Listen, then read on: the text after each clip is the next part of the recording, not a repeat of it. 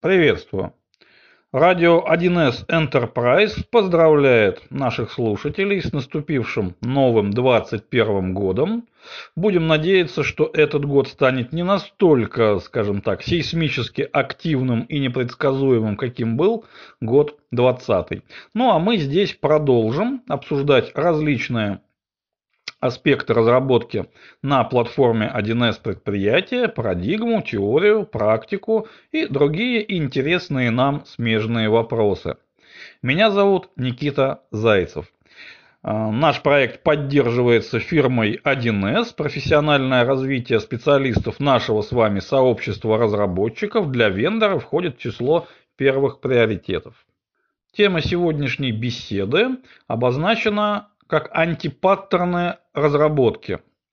Мы выясним, что же это за явление э, жизненное, антипаттерн разработки, какие они бывают, типичные. Разберем несколько типичных для платформы 1С предприятия примеров.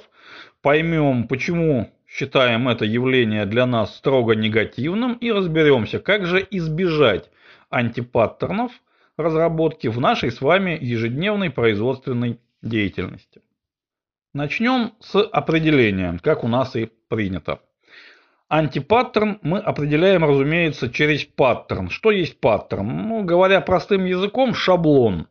Это некий поведенческий либо технический шаблон, то есть такая методика действий разработчика, которая направлена либо на решение определенного класса задач, либо на выстраивание процесса разработки в целом. Это шаблон. Соответственно, антипаттерн – это точно такой же шаблон, но с негативным, что следует из названия, с негативным окрасом. То есть это такой шаблон решения задач либо выстраивания процесса разработки, который приводит к либо некачественным, либо рискованным, либо непродуктивным, каким-то дорогостоящим, неэффективным, неоптимальным и можно подставить любой далее негативный эпитет решением. То есть антипаттерн – это техника, как делать не нужно, как разрабатывать нельзя. Целеполагание явно следует из определения, и оно крайне простое, даже примитивное. Не допустить ситуации, когда к результатам нашей работы могут быть применены вот те самые негативные эпитеты, которые были ранее перечислены. Теперь разберем некоторые типичные примеры таких антипаттернов. Здесь довольно важный момент. Антипаттернов разработки, антипаттернов программирования существует, конечно, множество. Но здесь мы разберем только вот наиболее типичные, которые, на мой взгляд, чаще всего встречаются в нашей с вами вселенной, вот в разработке на платформе 1С предприятия. Ну, наиболее простые антипаттерны, это вот дословно э, антипаттерны. То есть, когда берется паттерн, он же базовый принцип – разработки, такой как хорошо всем известные принципы DRY, GIGO, KISS и так далее, и систематически нарушается.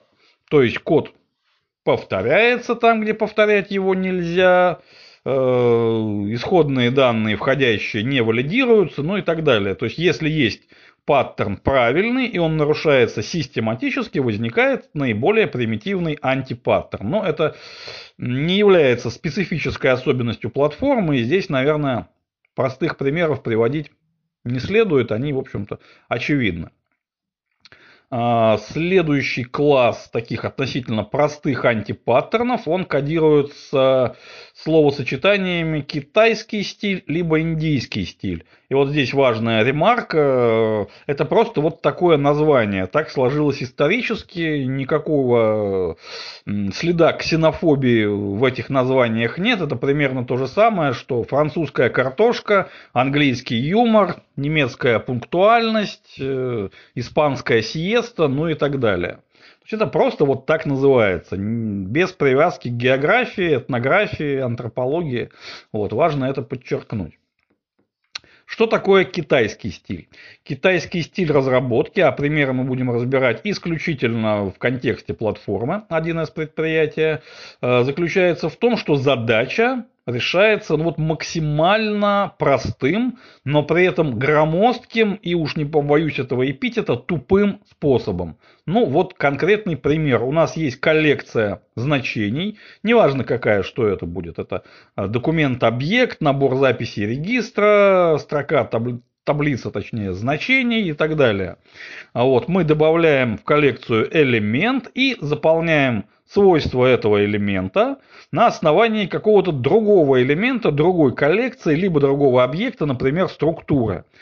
И у нас довольно много свойств. Они называются почти все точно так же одинаково, как у источника, так и у приемника, но некоторые названия, они слегка отличаются. Вот, и разработчик вместо того, чтобы э, привести название к одному и тому же списку и там, и там, чтобы необходимые свойства имели одинаковое название и затем применить метод глобального контекста заполнить значение свойств, то есть правильное проектирование структуры данных, а затем в нужном месте одна единственная строчка. Вместо этого пишется огромный блок, в котором написано источник, точка, свойство такое, приемник, точка, свойство такое-то равно источник, свойство такое-то. И половина или больше таких строчек представляют присваивание э, элемента с одним и тем же именем. То есть свойство, имя свойства одинаковое и там, и там. Ну а где-то есть различия, но различия на уровне э, приемник точка налог равняется источник сумма налога казалось бы, одно и то же, но вот немножко отличается. И вот такие огромные блоки, они загромождают код, и да, можно где-то ошибиться, можно где-то опечататься, при добавлении нового свойства можно про него забыть. В общем, различные неприятные эффекты. Вот это вот китайский способ решить задачу, которая по-человечески решается правильным проектированием и одной строкой кода в нужном месте. А, индусский стиль это нечто противоположное китайскому, то есть это способ решить задачу максимально затейливым, непредсказуемым и даже непонятно как вообще придуманным способом. При этом, да, задача решается, вроде бы не всегда, но в большинстве случаев, но вот полет фантазии разработчика здесь он какой-то вот тоже не совсем человеческий. Ну, в качестве примера приведу тот фрагмент кода, который лично у меня вызвал огромное удивление в свое время. Там было необходимо разработчику посчитать количество элементов справочника.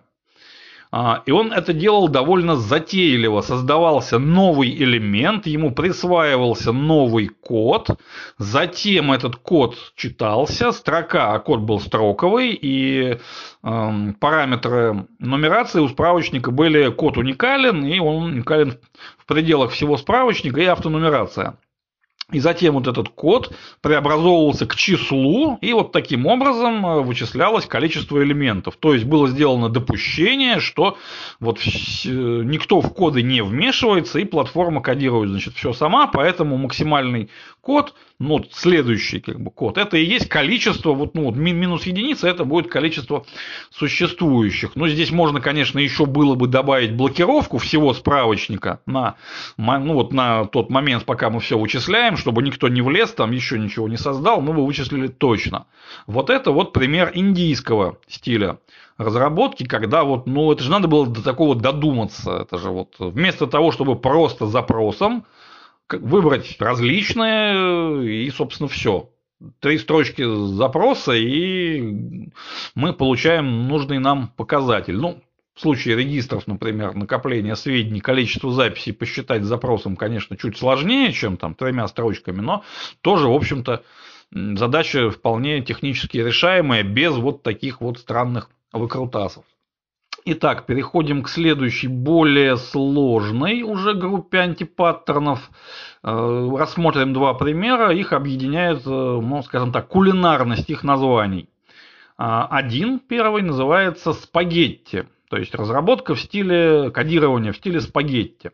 Что имеется в виду? Здесь можно сделать небольшую отсылку к выпуску за номером 8, который повествовал о декомпозиции программного кода. Вот там мы разбирали понятие композитного кода. Спагетти, собственно, это и есть крайняя такая вот терминальная форма композитного кода, когда в рамках э, одного, например, метода смешано, а несколько вот функционально, принципиально разных компонентов, вот, вот они просто вот совсем разные, но смешаны они вместе, они как-то переплетены друг с другом, причем вот э, спагетти в плане того, что они еще друг на друга завязаны, ну и все это вместе, если код вот э, преобразовать к визуальному какому-то представлению, очень похоже на замечательное блюдо итальянское. Вот спагетти, где все перемешано, перекручено, ну еще каким-нибудь добротным соусом все это заправлено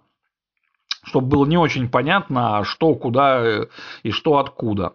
Вот, и все это очень длинное и цельное. Вот, хотя решает э, функционально разные задачи, каждая из которых оказывает влияние на все остальные.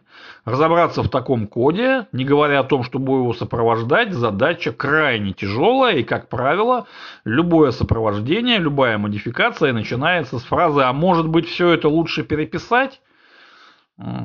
Ну вот это спагетти. То есть э, как-то преобразовать все это ну, к более человеческому, более декомпозировать, как-то вот дефрагментировать, внести ясность, разделить на отдельные функциональные блоки и постараться выстроить между ними какие-то специфицированные связи. С этого обычно начинается работа со спагетти-кодом. А когда в таком стиле написана целая конфигурация, ну вот здесь уже вообще непонятно, что нужно с ней делать и как ее можно сопровождать.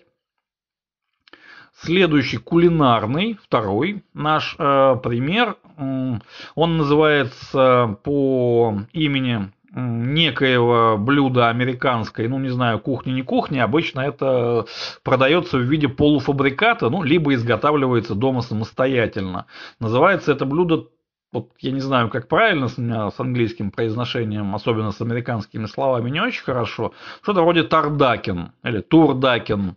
Имеется в виду три разные птицы. Это индейка, это утка и это курица. То есть индейка фаршированная уткой, в свою очередь фаршированная курицей. То есть вот такая матрешка из трех здоровенных птичьих тушек. Вот, и туда еще в курицу что-то можно, разумеется, добавить при необходимости. А, такое вот блюдо, оно совершенно серьезно продается, можно загуглить, даже, наверное, заказать. Вот. А, что имеется в виду плане а, разработки? То есть, вот как это переложить на нашу с вами Вселенную? Здесь такая ситуация, вот когда мы где-то в каком-то методе, в каком-то фрагменте кода, а, процедурным кодом встроенного языка формируем программный код на другом языке. Чаще всего это будет запрос, то есть мы процедурным кодом формируем запрос на языке запросов. Но это может быть HTML разметка, это могут быть какие-то скрипты, shell скрипты, то есть это может быть JavaScript, Visual Basic Script, PowerShell, Bash или еще что-то. Это могут быть какие-то другие скриптовые языки, нечто среднее, то есть там PHP код, например, который включает в себя и разметку, и еще и процедурный код на своем языке. В итоге это все записывается как страница, отдается веб-серверу для интерпретации и отображения то есть на одном языке мы пишем программу, которая пишет программу на другом языке, точнее собирает ее из каких-то фрагментов согласно нашим параметрам и установкам. Э, почему такая техника однозначно является неудовлетворительной, скажем так? Э, дело в том, что мы добавляем на ровном совершенном месте новый даже не слой, а новое измерение абстракции и разобраться в том, что же у нас получилось на выходе, становится уже не просто сложно, а очень сложно. Вот почему запрос собрался именно вот так. А потому что вот, а, да, и представьте, что оба эти шаблона, анти-шаблона, антипаттерны, они смешаны в одном, а, ну, в одном модуле, когда у нас написанная в композитном спагетти стиле огромная процедура, в числе прочего, Обратите внимание, в числе прочих задач, как то чтение, проверка, запись данных, еще осуществляет сборку довольно сложного запроса, исходя из десятка двух каких-то входящих параметров. И все это вместе занимает, ну, скромные 3000 строчек кода. И вот как это отлаживать, как с этим работать, как искать там ошибки. Понятно, что их там будет великое множество. Вот такой вот еще есть кулинарный антипаттерн. Как его обойти, как сделать правильно? Ну, разумеется, для этого используются, ну уж простите за тавтологию, шаблоны. То есть шаблон запроса, шаблон скрипта. То есть либо Запрос собирается из конкретных блоков, больших, уже отлаженных, каждый из которых является самостоятельным запросом. Скажем, мы пакет собираем из нескольких элементов. Либо это шаблон, куда мы при помощи различных строковых функций э, подставляем необходимые нам параметры. Вот это правильный подход к формированию программного кода на других языках посредством нашего встроенного языка. Ну и в качестве финального акта знакомства с многообразием антипаттернов разработки разберем два относительно уже высокоуровневых антипаттерна. Но ну вот э, разбирать антипаттерны совсем высокого уровня, то есть антипаттерны проектирования мы, наверное, здесь не будем, это тема отдельного исследования.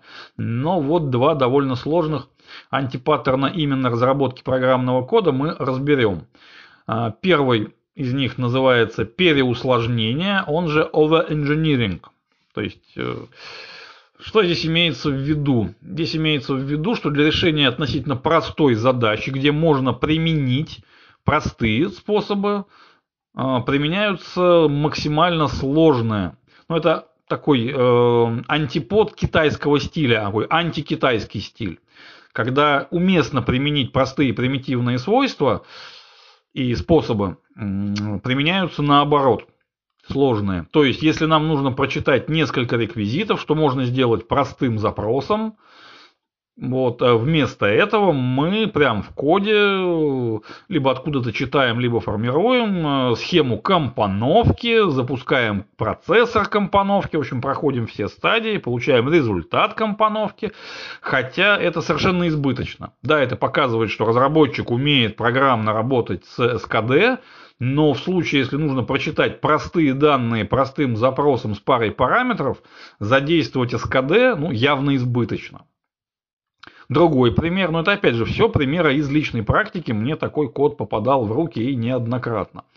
А, другой пример, когда взаимодействие между даже не подсистемами, а чуть ли не объектами в рамках э, одной даже подсистемы организуется не через простой программный интерфейс, а придумана, стандартизирована и даже описана целая система, которая диктует форматы промежуточных данных, передаваемых из одной части подсистемы в другую, либо между подсистемами. Они все передаются в виде XDTO пакетов, то есть, казалось бы, ничто не мешает данные передавать напрямую из одного метода в другой, в э, довольно простых формах, как то коллекция значений – ну, там таблица значений, структура, соответствие, еще что-то. Вместо этого, согласно спецификации, необходимо сформировать XDTO пакет по определенной схеме, записать туда все нужные нам данные. На другом конце, ну тут речь как бы не, о, не об интеграции между разными системами, где это имело бы смысл, а ровно в программном коде той же конфигурации, другим концом служит просто модуль с другим названием. Там же рядом он находится. Вот там нужно это все все распаковать, проверить, валидировать и только после этого преобразовать уже в те коллекции, с которыми будет работать наш программный код. Вот казалось бы, зачем вносить вот это переусложнение? Вот каких-то позитивных целей просто ну, не просматривается. Но зато видно, что да, все очень серьезно, все очень вот так вот. Мы умеем пользоваться сложными механизмами, мы умеем писать спецификации. И, да, у нас э, при этом разработка, конечно, удорожается в несколько раз. И ошибок у нас получается все-таки больше, потому что избыточный слой мы накладываем. Но, тем не менее, зато вот все очень серьезно. Это называется переусложнение. Еще одна крайность вот такого высокого уровня называется мягкое кодирование, софт-кодинг. Но лично я предпочитаю другой термин, сверхвариативность. На мой взгляд, такой термин лучше отражает суть явления.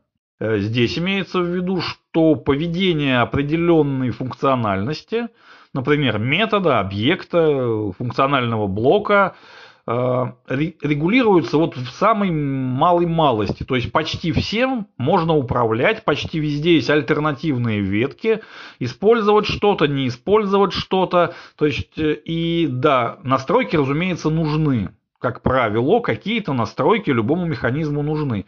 Но здесь э, требуется здоровый минимализм, потому что чем меньше настроек, тем проще с этим механизмом будет обращаться как пользователю, если настройки э, через UI производятся, так и другому смежному разработчику, если эти настройки передаются, например, в виде структуры параметров.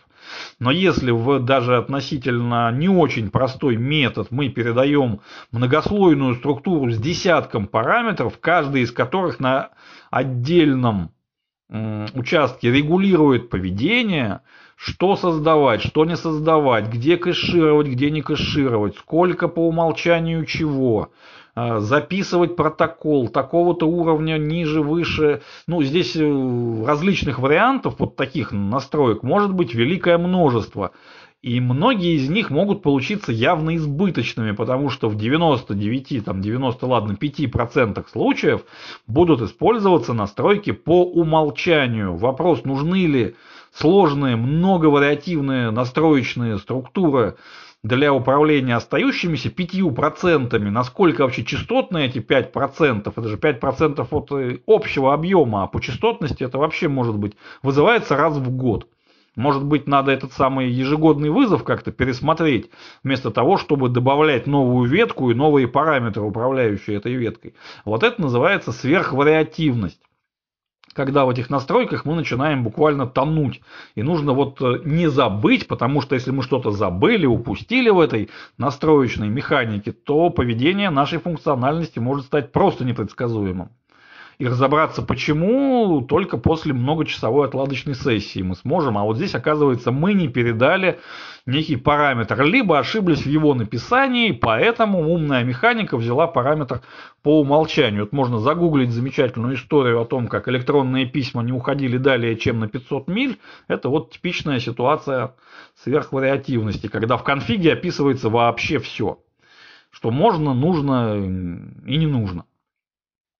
И теперь давайте представим вот такой вот э, симбиоз всех перечисленных, то есть такое вот э, прямо, ну это будет слегка гротеском, но поверьте, такие конфигурации бывают. И такие разработки бывают, и в мои руки они попадали.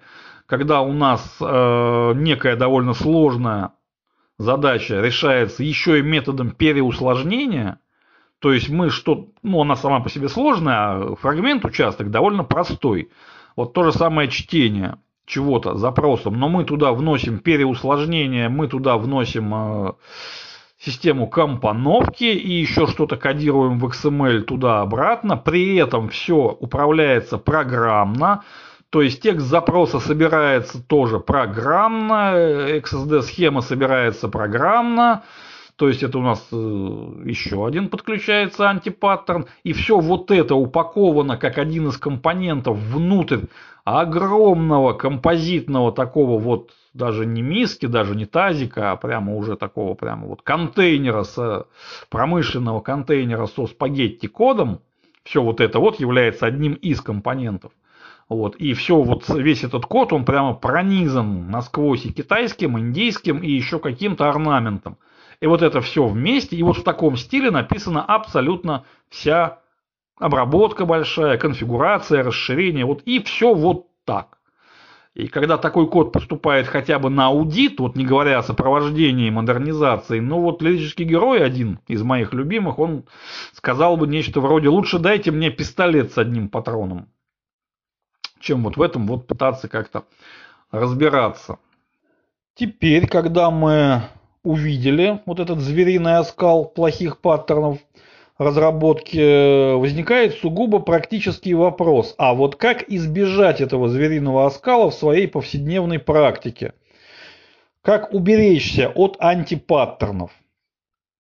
Здесь можно дать несколько советов. То есть это не то чтобы четкая методика, но несколько очень полезных советов из личной практики, вот из моей личной практики. А, во-первых, врага нужно знать в лицо. То есть нужно знать, какие существуют антипаттерны, а, по крайней мере основные, знать их внешние признаки, понимать мотивацию такую внутреннюю, вот каким образом наш внутренний ленивец, либо там наш внутренний безумный какой-то инженер, свихнувшийся немножечко, вот, э, пытаются себя проявить через наш программный код. То есть надо понимать, что вот э, что, чего не должно быть в нашем программном коде, как, по каким лекалам его не нужно писать. То есть это знание. Во-вторых, это мониторинг. Мониторинг и аудит. Мониторинг кода выполняется непосредственно в процессе разработки. То есть, да, надо отслеживать то, что ты делаешь. То есть программный код пишется далеко не бездумно, написанный прямо в процессе написания, уже подвергается некоторому критическому восприятию. То есть это в первую очередь самодисциплина. Потому что никто у тебя за спиной стоять не будет, и с линейкой никто тоже вот не будет измерять, что же ты там такое написал. Оценивать будут э, функциональность твоего кода, наличие отсутствия ошибок и какие-то, возможно, формальные проверки, возможно, автоматизированные проверки на соответствие стандартам. Это да. Но вот э, проверить, что ты не закопался в какую-то сверхвариативность, либо же не пренебрег правилами декомпозиции, вот э, кроме тебя, как правило, никто это отслеживать не будет. То есть в процессе написания кода необходимо выполнять мониторинг, а уже после завершения работы над кодом необходимо выполнить аудит. В идеале аудит выполняется внешним по отношению к разработчику, специалистам, то есть другим разработчикам, аудиторам. Но такая практика не везде принята по разным причинам, здесь мы их не будем рассматривать, мы имеем дело с конкретными ситуациями, где-то аудит выполняется внешним специалистом, где-то нет. Но ничто не мешает самому разработчику переключиться в режим аудитора и посмотреть на свой программный код глазами как будто постороннего человека, вот впервые видящего эту разработку. Это довольно полезная практика, в том числе она позволяет прокачивать, наращивать навыки аудита, чтения. То есть нужно абстрагироваться от того, что это код твой, представить, что это чужой человек тебе принес для аудита и проверки, и подойти с критических позиций. И это тоже вопрос в основном самодисциплины, вот внутреннего усилия. То есть здесь э, все эти советы направлены не на техническую часть, потому что мы знаем, как нужно и как не нужно писать программный код. Вопрос, как себя заставить. А это уже вопрос больше психологический, чем технологический. И еще один совет, который может показаться шуткой, но это не шутка, это действительно работает. Это называется перманентное визуальное подкрепление. То есть поместить перед глазами что-то напоминающее о необходимости избегать антипаттернов. Ну, нечто наподобие знаменитой таблички, одной из э, лабораторий в обсерватории Пулково, которая гласила дословно «с идеями не входить». Вот нечто подобное, табличка, картинка, фигурка, что-то вот такое, что будет напоминать. Разумеется, есть и технологические способы выявления антипаттернов – разработки это и семантический анализ кода, то есть при желании можно освоить какие-то средства, какие-то анализаторы кода, как-то их обучить, чтобы они пытались как-то распознавать, что вот здесь шаблон разработки был использован правильный, а вот здесь у нас очень длинная процедура, и внутри одной процедуры мы выполняем и чтение данных запросом, и запись объектов, и какие-то проверки с предупреждениями. Но вот здесь всегда возникает вопрос, а стоит ли игра свеч, насколько это рентабельно именно в плане технологической эффективности, потому что одно дело быстро просмотреть глазами, а совсем другое это использовать внешнее какое-то средство, ну не обязательно внешнее, можно, например, взять АПК и доработать его под свои нужды, добавить свои проверки, написать свои алгоритмы либо задействовать какой-то внешний инструмент, но его нужно тоже настроить, обучить, добавляется опять же лишний какой-то дополнительный слой, и здесь нужно, ну, вот условно взять калькулятор и посчитать, а Точно ли нам это нужно и точно ли нужно прямо сейчас, это уже зависит от э, конкретной команды, конкретного предприятия.